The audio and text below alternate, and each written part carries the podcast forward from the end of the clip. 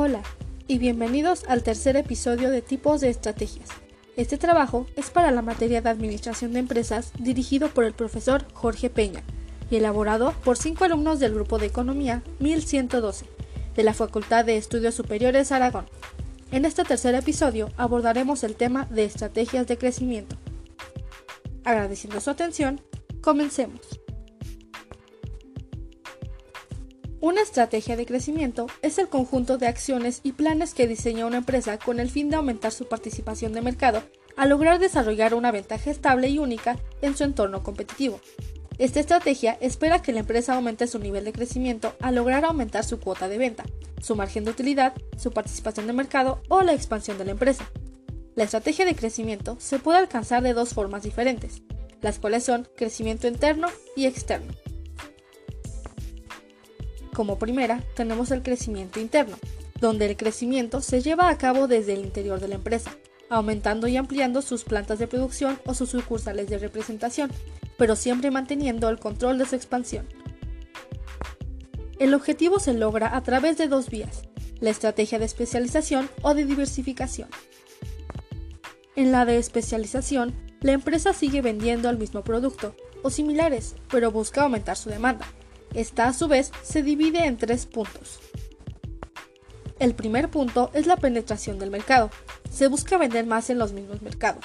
Para ello, es necesario robar clientes a la competencia o conseguir que nuestros clientes compren más de nuestro producto. El segundo punto es desarrollar nuevos mercados. Se busca vender el producto a grupos de personas o zonas que antes no compraban el producto, introduciendo sus productos actuales en nuevos mercados geográficos.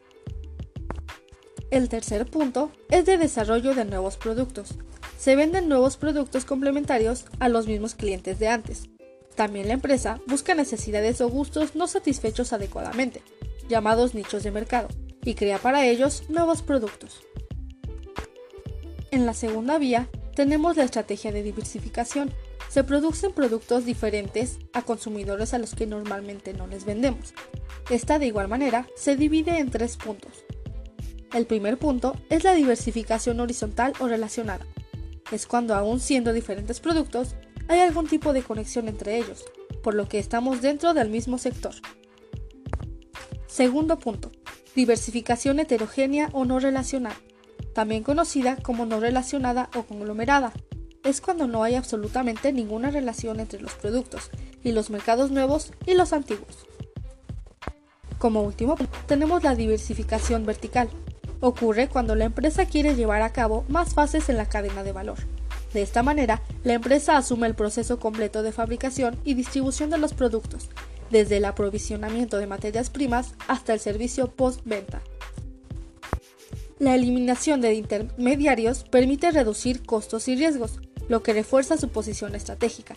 Puede ser de dos sentidos, diversificación vertical hacia adelante en donde el fabricante puede abrir sus tiendas propias para distribuir el producto. El proveedor puede vender a sus clientes directamente por Internet. Y la diversificación vertical hacia atrás. En este caso, se asumen fases anteriores a la que realiza la empresa. El distribuidor podría convertirse en fabricante y el fabricante en su propio proveedor. Las principales características de la forma de crecimiento interno son Número 1 se logra la adquisición e implementación de moderna tecnología. Número 2. El crecimiento se produce de forma paulatina, y esto favorece el financiamiento y la implementación adecuada de los procesos. Número 3. Maximiza el proceso de comercialización y de localización de la empresa. Ahora bien, vayamos con el crecimiento externo. Por otra parte, una empresa puede crecer a lo externo recurriendo a procesos de fusiones, adquisiciones y alianzas estratégicas, aprovechando las ventajas que estos procesos ofrecen, sobre todo porque al aprovechar las ventajas de las otras empresas se pueden reducir costos y esto favorece el desempeño de la empresa. Se llevará a cabo mediante integración, participación o cooperación con empresas ya existentes, las cuales se dividen en tres. Integración de sociedades normalmente con pérdida de personalidad jurídica de al menos un participante. Esta a su vez se divide en dos, las cuales pueden ser Número 1. Fusión pura. se produce cuando dos o más empresas, generalmente de un tamaño equivalente, acuerdan unirse, creando una nueva empresa a la que aportan todo su patrimonio y disolviendo las antiguas. Número 2. Absorción. Supone la adquisición de una empresa por otra, lo que implica la desaparición de la empresa adquirida. El objetivo es crecer y beneficiarse de las economías de escala debidas al aumento de tamaño, además de eliminar competencia directa, con lo que se mejora la posición de la empresa en el mercado. Participación en sociedades.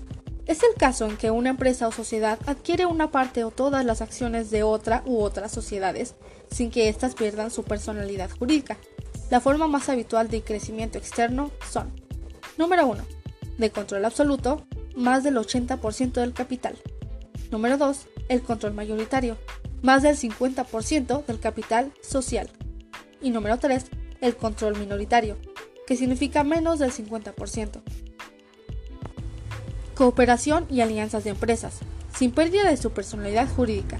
Consiste en un acuerdo por el que dos o más empresas unen sus esfuerzos para aprovechar las ventajas de actuar conjuntamente.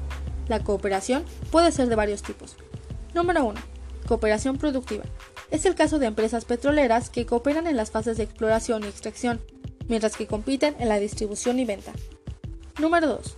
Cooperación comercial. Es para entrar en nuevos mercados. Y número 3 cooperación tecnológica, proyectos de investigación conjuntos para compartir inversiones y, por lo tanto, riesgos. Ahora bien, algunas de las características más importantes que genera el crecimiento externo son, número 1, podría ser la única manera de poder competir contra empresas que son muy grandes y fuertes en el mercado. Número 2. El crecimiento externo se produce de forma más rápida que el interno, porque las ventajas ya se encuentran desarrolladas por las otras empresas con las que se asocia. Y número 3. La inversión es menos arriesgada porque por lo general se obtienen los resultados estimados. Habiendo dicho esto, doy por concluido el tercer episodio de tipos de estrategias, agradeciendo la atención de los espectadores y esperando que nuestro trabajo sea eficiente en alguna búsqueda de cualquier índole. Y siempre abiertos a retroalimentaciones, nos vemos en la próxima.